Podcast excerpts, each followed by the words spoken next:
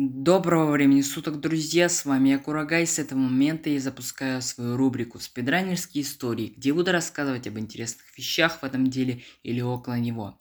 Для начала представлюсь. Меня зовут Курагай, и я спидранер. Из моих забегов самый интересный по игре DuckTales на NES или больше знакомому нам Дэнди. Сегодня речь пойдет о том, как я прославился в СНГ ретро-комьюнити. Как-то раз, смотрев, что про спидранить на NES, увидел я игрушку Battletoads.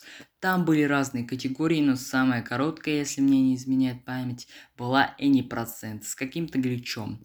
Если что, Any% это пройти игру любым способом, а глич – сбой в игре. Так вот, увидев эту категорию, я решил узнать, как делается этот глич у модератора этой игры, украинского спидранера не Урала.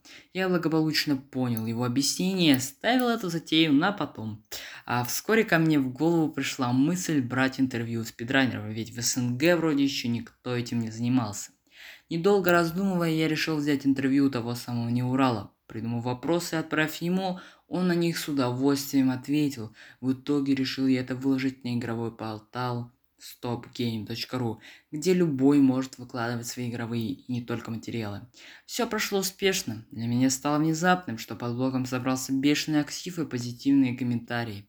Тогда же я уже сидел на стримах Неурала, и меня реально узнавали люди, что меня очень удивляло. Вот так потихоньку, заглядывая к нашим раннерам, я и начал втягиваться в эту ретро-спидранерскую тусовку. Второе интервью не заставил себя долго ждать, но одно мне не давало покоя. И это спидраны, да. Вы не поверите, пока я обозревал достижения других спидранеров, мне самому хотелось к этому притронуться. Втянуться в несраны, так сказать.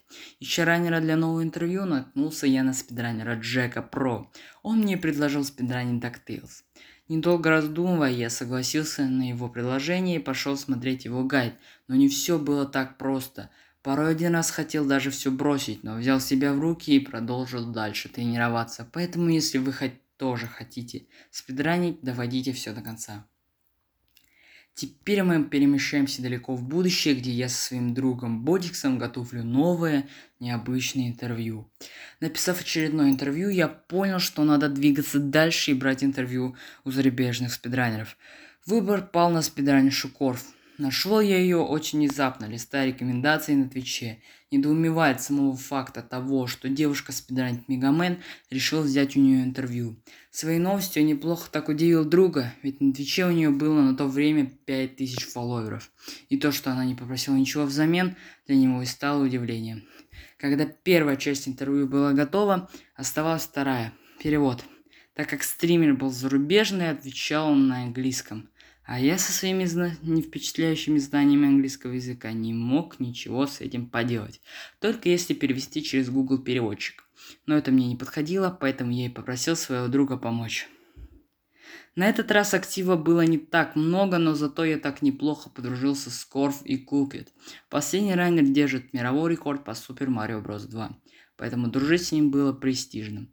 Как-то раз пожелал я ему удачи, а он на свой а он со своим английским акцентом ответил «спасибо».